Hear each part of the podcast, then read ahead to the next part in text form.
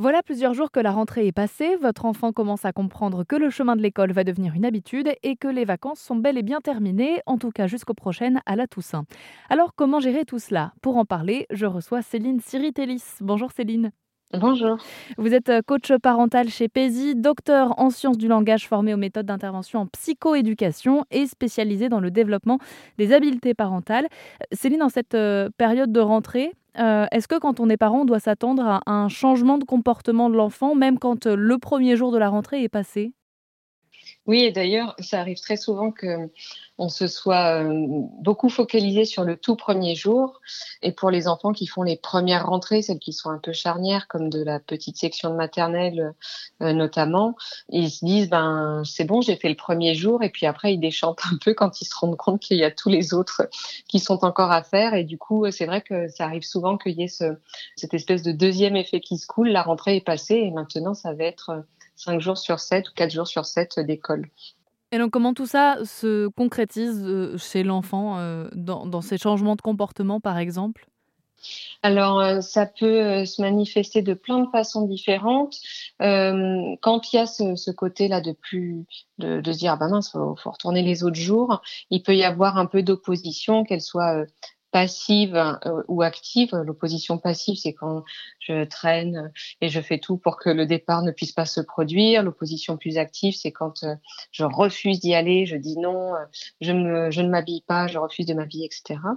Donc ça peut se manifester de cette façon. Ça peut se manifester par un enfant qui est un peu plus à fleur de peau, et ce qui peut se passer aussi euh, dans ces changements-là, c'est euh, des choses plus diffuses, mais qui seraient en lien avec l'impact sur le sommeil. Encore une fois, chez les plus petits, par exemple, quand il y a la moyenne section, c'est un âge où il n'y a plus la sieste, il y a un temps calme l'après-midi, mais il peut y avoir des changements de rythme comme ça qui créent un changement dans le comportement avec un petit peu plus de fatigue parce que l'enfant il est plus plus stimulé avec le retour des journées d'école, il a moins de créneaux de sommeil avec la disparition des siestes à certaines, dans certaines classes.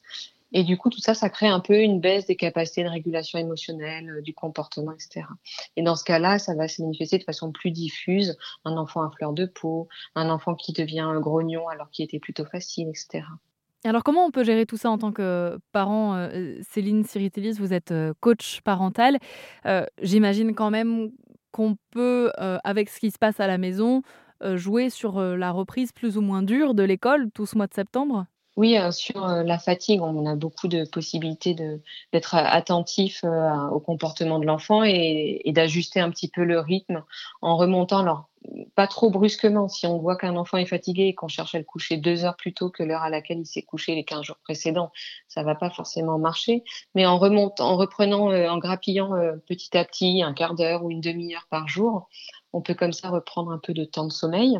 On peut aussi euh, offrir un peu des, des bulles de, de répit à l'enfant avec euh, un peu moins de stimulation, un peu moins de sortie, un peu euh, souvent ce tout tout début d'année, il n'y a pas encore le rythme des activités par exemple qui s'est mis en place et en préservant un mode de vie un peu euh, centré sur l'essentiel. Pour nous, ça peut paraître ennuyeux, mais pour les enfants, quand il y a le repas, la sieste, le bain, le dîner, etc., ça donne une certaine routine qui, qui les repose dans un sens. On parle depuis plusieurs minutes de, la rentrée, des jours qui suivent et de comment ça peut impacter le comportement euh, des enfants et comment le gérer en tant que parent euh, sur l'antenne d'Airzen Radio. Euh, est-ce que la rentrée, c'est un, événement si important que ça dans l'année ou est-ce qu'on se fait une montagne de pas grand-chose en réalité? Céline Siritelis Bonne question. Je pense que ça dépend beaucoup de, plusieurs facteurs. Il y a l'état d'esprit des parents euh, et puis il y a le tempérament des enfants. Et on ne décide pas toujours du tempérament de nos enfants, mais euh, il y a certains parents qui laissent passer les tout premiers jours de l'école maternelle sans, sans crainte de louper un moment crucial, charnière, en se disant on laisse passer les premiers jours où les enfants sont tous un peu à fleur de peau avec des séparations difficiles et puis on mettra notre enfant juste les deux jours plus tard ou le lundi suivant, quand euh, les choses seront bien installées. Il y en a d'autres pour qui c'est très euh, investi ce moment de rentrée scolaire, quelle que soit euh, la classe dans laquelle rentre l'enfant, et qui vont anticiper très très tôt tout ce qui est fourniture, qui vont prendre soin d'avoir une tenue adaptée le jour J. au final, c'est un peu comme le marathon. Il y a le premier jour, mais il faut tenir sur la durée avec des aspects de, prise en compte du rythme, de dosage de l'effort euh, sur toute l'année scolaire, même s'il y a la ponctuation des, vacances scolaires. C'est quand même une période qui se réouvre sur un nouveau cycle là pour faire une année entière. Il y a des parents qui vont avoir euh, du mal à, avouer, même à eux-mêmes, que c'est pas toujours la vie en rose d'avoir un enfant à la maison, voire plusieurs. à quoi ça sert concrètement un coach parental?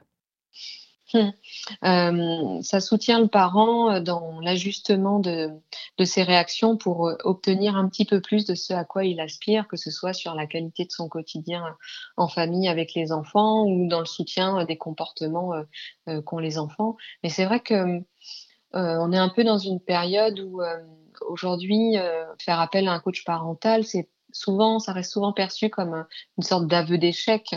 Euh, les générations d'avant ont fait sans ce métier qui est relativement euh, récent. Euh, pourquoi les autres s'en sont sortis sans et moi je devrais en avoir besoin? Pourquoi les parents d'à côté semblent très bien s'en sortir et pas moi?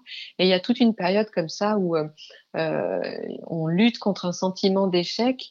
or, pour moi, le, on croit que c'est un aveu de faiblesse de, chercher de l'aide. Je crois plutôt que c'est une force que de savoir mobiliser les ressources qui nous aident à faire face à des difficultés. Il y a des enfants plus faciles à élever que d'autres. J'accompagne pas mal de familles avec des enfants avec un trouble de l'attention.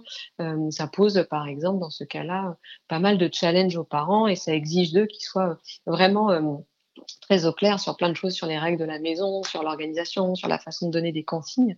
Euh, et c'est important de pouvoir euh, être épaulé quand on a euh, des challenges plus difficiles à relever.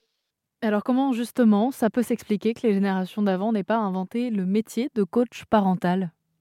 C'est une explication qui est faite depuis ma fenêtre, mais euh, il me semble que hum, la parentalité a énormément euh, évolué euh, sur, on va dire, le, 20e siècle, fin du 19e, 20e siècle, et le projet d'avoir un enfant, il a aussi beaucoup changé. La plupart des grossesses sont choisies, les enfants sont attendus, et aujourd'hui, on cherche plus seulement à avoir des enfants euh, sage et obéissant, mais à s'assurer qu'ils soient vraiment épanouis, qu'ils révèlent leur plein potentiel. C'est une mission qui est euh, pas si facile que ça. Et les parents d'aujourd'hui, ils sont très demandeurs d'informations sur comment communiquer efficacement, comment préserver la relation, comment être à l'écoute de son enfant.